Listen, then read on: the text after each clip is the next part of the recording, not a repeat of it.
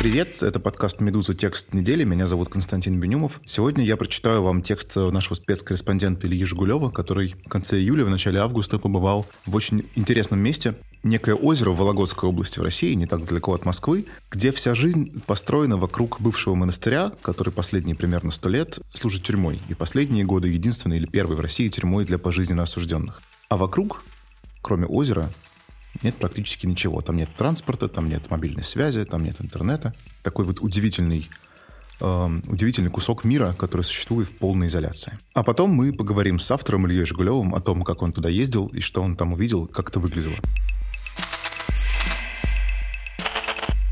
Дорога на остров Сладкий идет по скрипучему мосту, примерно километровому деревянному настилу на Новом озере на западе Вологодской области. В утреннем тумане мотоцикл с коляской, едущий на материк, останавливается, чтобы пропустить ползущее навстречу такси. «Куда ж ты поехал? Не видел разве, что мы тут?» Ругается, кажется, нетрезвый мужчина средних лет в камуфляже. Из коляски смотрит примерно так же выглядящий попутчик. В часы после рассвета в будний день на мосту хотя бы немного людно. Деревянный настил с одной стороны соединяет сладкий с материком, а с другой с островом Огненным, где раньше был Новоедерский монастырь, а в последние почти сотню лет располагается тюрьма. Сейчас здесь исправительная колония особого режима, ФКУ и К-5, больше, впрочем, известная как Вологодский Пятак, одно из немногих мест в России, где сидят заключенные пожизненно. Когда-то туда можно было попасть только по воде, но с появлением моста, проложенного в советские времена, жизнь появилась и на Сладком. От колонии на Огненном в серьезной степени зависит жизнь не только соседнего острова, но и всего Белозерского района. По словам районного главы Евгения Шашкина, колония – один из важнейших для местного бюджета налогоплательщиков. На сладком этому, кажется, даже рады. Бывший сотрудник колонии и нынешний глава сельского поселения Артюшина, куда входят и деревни на острове, Владимир Макаров, рассказывает, что все поселки, которые подальше, умрут уже года через два, а этот будет жить, пока жив пятак. У меня на территории, например, четыре населенных пункта, у которых есть перспектива лет 20 просуществовать. Если тюрьмы не будет, а остальные 83 населенных, 83 остальные, они все, они прекратят свое существование. Ровно 500 лет назад иеромонах Кирилл из Корнилиева-Комельского монастыря, скитаясь по окрестностям нынешней Вологодской области, вышел к большому круглому озеру и увидел неподалеку от берега заросший лесом остров. По легенде, Кирилл залюбовался островом и спросил Бога, за что ему, недостойному и убогому, досталось такое райское место. И построил на острове, который впоследствии назовут Огненным, шалаш. Остров принадлежал трем крестьянам, но вопрос с собственниками удалось уладить с помощью ангела, который явился и к ним, и к монаху.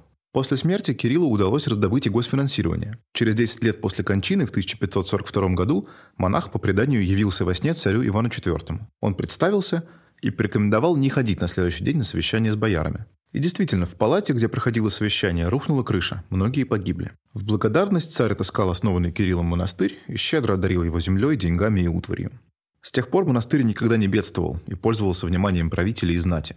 Сюда заезжал на санном поезде Петр I, а на кладбище на Сладком, по словам местного этнографа Валерия Торопова, за отдельную плату хоронили петербургских аристократов. Название острова тоже появилось в тучные годы. На соседнем с Огненном острове монахи тогда организовывали ярмарку, на которую приезжали купцы со всей страны и даже из-за рубежа. Как объясняет Торопов, монастырь был жемчужиной северо-запада, сюда паломники съезжались отовсюду. Поэтому для ярмарки это было самое подходящее место. Самым ходовым товаром был сладкий монастырский сбитень. Как рассказывает местная жительница и завуч единственная оставшаяся в окрестностях школы Елена Попова, именно поэтому в народе и прижилось название острова Сладкий.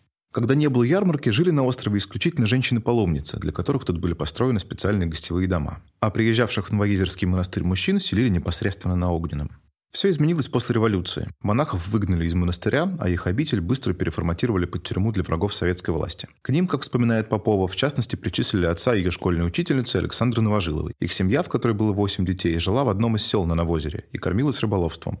Однако соседи написали на мужчину донос, его признали кулаком и отправили в близлежащую тюрьму, где, как вспоминает Попов, он просидел до 1937 года.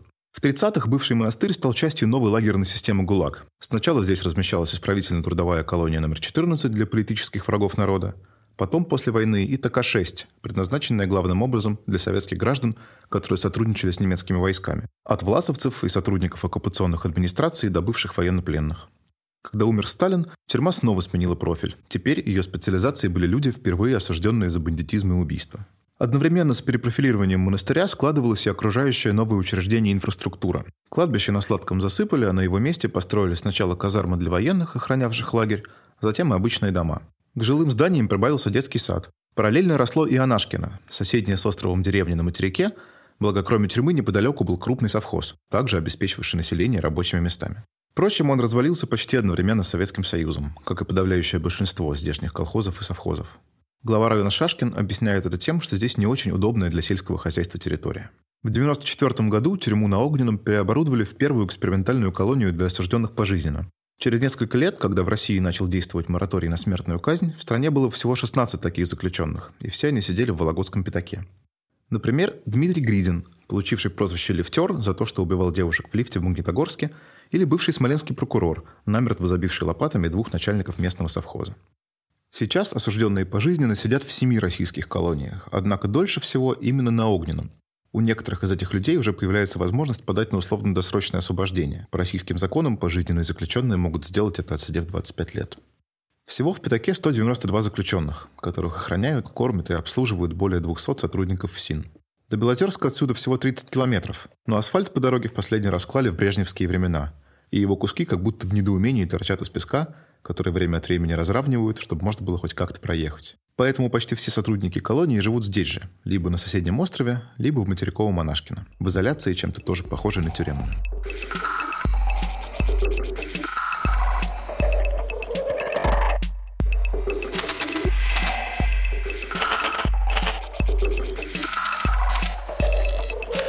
Каждый будний день в полвторого дня к магазину в деревне Анашкина подъезжает на своем Рено Логан глава поселения, седой мужчина пенсионного возраста Владимир Макаров. Магазин находится на полпути к его дому в другой деревне, Карл Липкнехт. Здесь он традиционно покупает свежий хлеб и едет обедать. Местная жительница Татьяна Павлова спрашивает его, когда ей дадут отопление. На ее вопрос Макаров отвечает, улыбаясь то ли в шутку, то ли всерьез. Район не дает денег. Эту зиму с кострами будете сидеть. Павлова, работающая в детском саду на сладком ночным сторожем и получающая за это 7 тысяч рублей в месяц, подняла больную тему. Этим летом главный местный работодатель, ФСИН, отключил муниципальное учреждение на соседнем с колонией острове от своей котельной. Так в Вологодском пятаке выполняют приказ Москвы о списании из федерального имущества, не относящегося к профилю ведомства. То есть фактически о борьбе с непрофильными тратами. Все коммуникации от огненного к сладкому давно подведены. Артюшинские муниципалитеты справно платят за тепло, однако это уже не важно. Дома отключены от снабжения, а в детском саду теперь должны построить собственную котельную – причем топить ее должны будут сами воспитатели. Должность кочегара в штатном расписании не предусмотрена. Высокопоставленный сотрудник колонии, который попросил не указывать его фамилии, объяснил, что жители деревни предупреждали в течение трех лет. «30 лет топили, но теперь все, не можем», — говорит он. Нам угли выделяют теперь только на отопление учреждения. По его словам, раньше тюрьма, по сути, полностью содержала всю местную социальную инфраструктуру. А как на сладком будут жить теперь, не совсем понятно. В последние годы остров оказался совершенно отрезан от остального мира. На общественном транспорте теперь не доехать даже до Белозерска. Глава района Шашкин объясняет это тем, что людям выгоднее подвозить друг друга, чем платить за проезд. Однако у Макарова своя версия. Автопарк просто вымер. Старые автобусы развалились, а на новые у местных властей денег нет. Теперь здесь ходит только школьный автобус. Он собирает детей со всех окрестных деревень на учебу в Артюшино. В школе, рассчитанной на 9 классов, всего два десятка учеников. В некоторых классах всего по одному. Почти все преподаватели – пенсионеры из местных жителей. Самому зданию школы, большой деревянной избе, 130 лет. В 80-х собирались построить новую, но после распада СССР проект сначала заморозили, а потом строить стало не для кого. Количество учеников сократилось в разы. Да и не из чего. По словам Макарова, материалы постепенно растащили местные жители. Единственный способ выбраться с Новоозера в Белозерск – автостоп. Такси отсюда тоже вызвать невозможно. Ни на Сладком, ни в ближайших материковых деревнях нет сотовой связи. Вообще. До ближайшего места, где ловит телефон, примерно 7 километров пешком. Обеспечить эти места мобильным покрытием – давняя мечта Макарова. Однако все сотовые компании ответили на его обращение отказом. Отказались помогать и государственные ведомства. Не удалось запустить и программу совместного финансирования, когда половина вышки оплачивает область, а остальное местный бюджет – добровольное пожертвование жителей. После 2014 года цена такого проекта выросла с 500 тысяч рублей до 2 миллионов, и вопрос отпал сам собой. Впрочем, в изоляции, по словам Макарова, есть и свои плюсы. Например, рядом колония, и поэтому тут безопасно. Чиновник утверждает, что за последние три года на Сладком не было совершено ни одного преступления, даже мелкой кражи. Впрочем, один случай он все-таки вспоминает – Бывший осужденный забил почти до смерти свою жену, тоже бывшую осужденную. Ему пришлось уехать обратно на зону. Но это, по словам Макарова, можно сказать, не считается. Владимир Макаров пытается разнообразить жизнь своего поселения культурным досугом, однако получается не очень. Он жалуется, что люди стали замкнутые и необщительные. Даже когда в Артюшино приезжали прославленные гармонисты из Белозерска, на их концерт никто не пришел. Раньше клуб был в каждой из 11 деревень, а теперь один на все, и все равно туда никто не ходит. По словам Макарова, все заняты и не находят даже пары часов для своих детей и внуков. «Я ни с кем не дружу, мне это не нужно», подтверждает один из жителей Сладкого, мужчина средних лет, представившийся Сергеем. Сергей работает в службе безопасности Вологодского пятака. Старый деревянный дом, в котором он живет с женой и детьми, стоит прямо у моста, ведущего к Огненному. Главными развлечениями семьи, по словам мужчины, являются рыбалка и телевидение. С ним, в отличие от сотовой связи на острове, проблем нет. Все дома утыканы тарелками Триколор ТВ. Работника колонии в его жизни устраивает все. Настолько, что он отказался переезжать в квартиру в новом доме, который ФСИН построил на материке. «Здесь все свое, здесь мы уже обжились. И работа недалеко», — объясняет он. Микрорайон с новыми домами в материковой деревне Анашкина, формальном поселении на Сладком тоже ее часть, появился пару лет назад. Большие четырехквартирные деревянные избы построили за счет ФСИН. В них есть и отопление, и интернет, и даже канализация, в отличие от остальных деревенских домов, где туалет выглядит так же, как сто лет назад.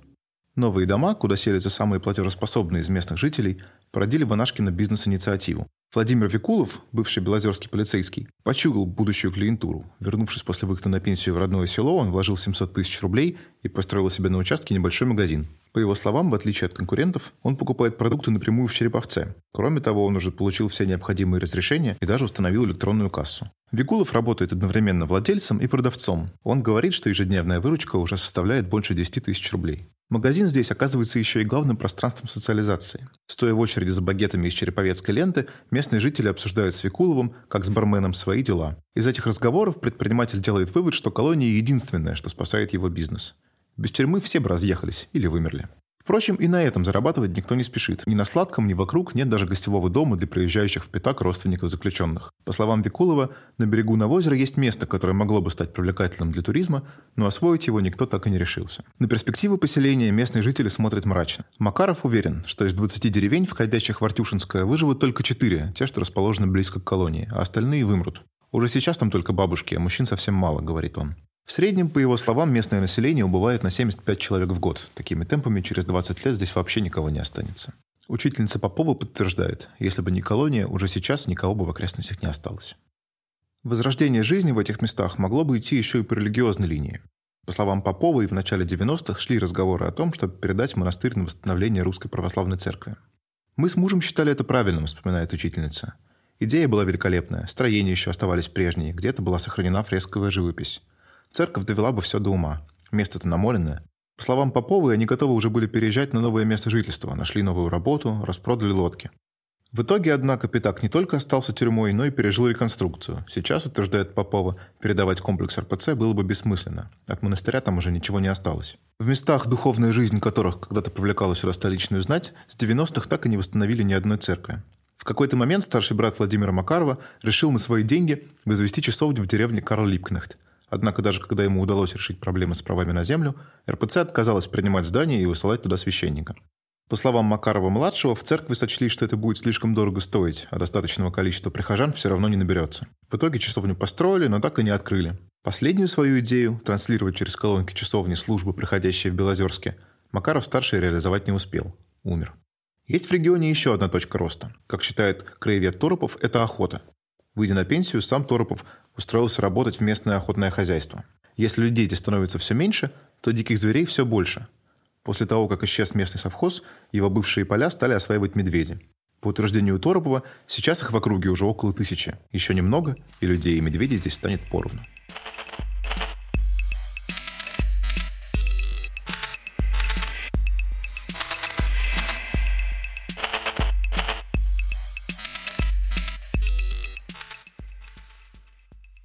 Илья, привет. Вы прочитали только что твой текст. Совершенно удивительная история.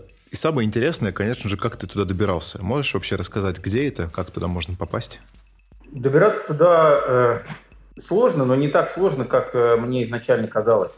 Нужно доехать сначала на поезде до Череповца. Там прямо на железнодорожном вокзале есть автовокзал и такой достаточно ржавый пазик. Он ведет уже город Белозерск. Белозерск – это районный центр, э, достаточно симпатичный такой городок, э, там даже э, новая набережная, вот.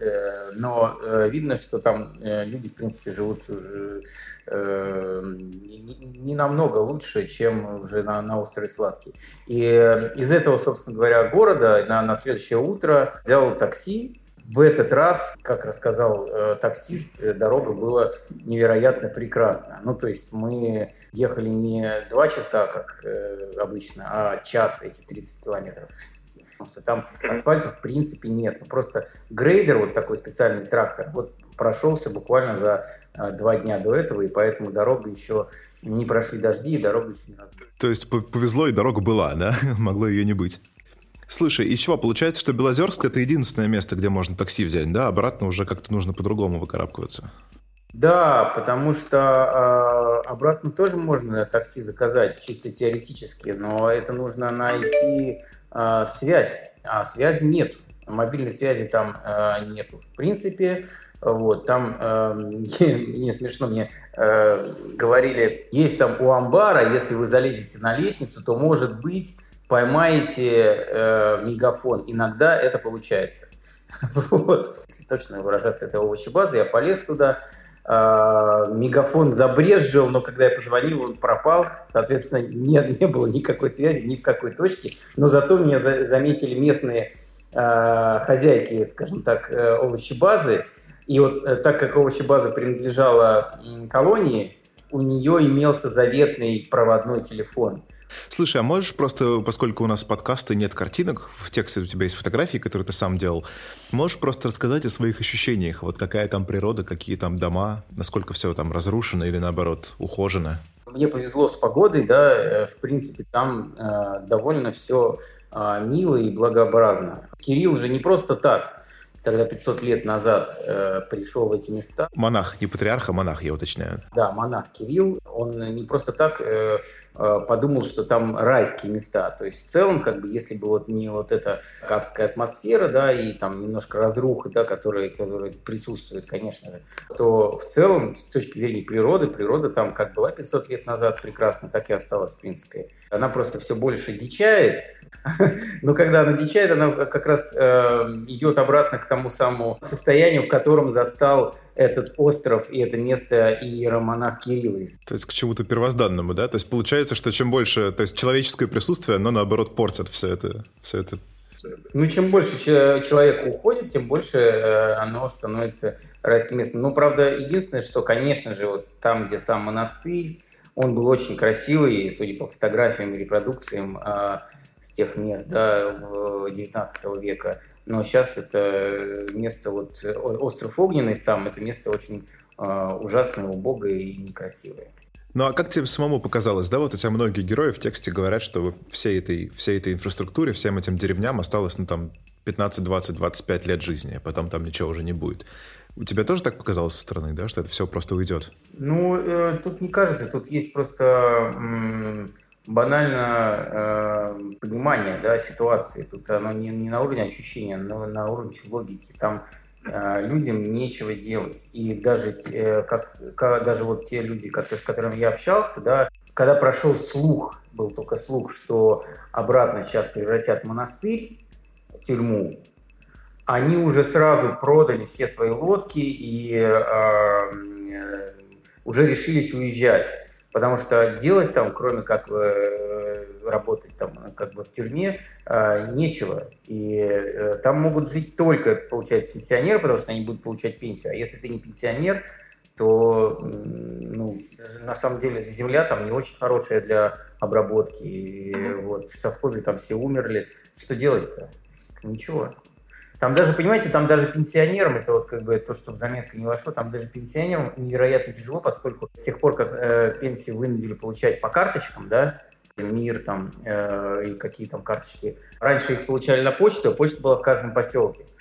А сейчас это только в отделении Сбербанка приходится ехать. Э, вот сейчас вот, например, отделение Сбербанка месяц не работало из-за того, что отпуск.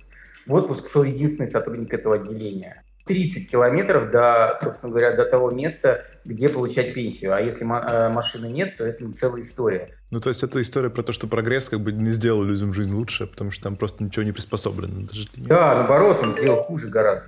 Ясно. Илья, спасибо огромное. Эм, отличная история. Это был подкаст «Медуза. Текст недели». С вами был Константин Бенюмов. Слушайте наши подкасты. У нас есть подкаст э, про новости «Медуза в курсе» и подкаст «Дело случая», где мы обсуждаем всякие интересные этические проблемы. Слушать нас можно на iTunes, на Android. Оставляйте, пожалуйста, комментарии. Нам очень важно знать, что вы думаете о том, что мы тут делаем. И пишите даже на Telegram «Медуза You». Пока!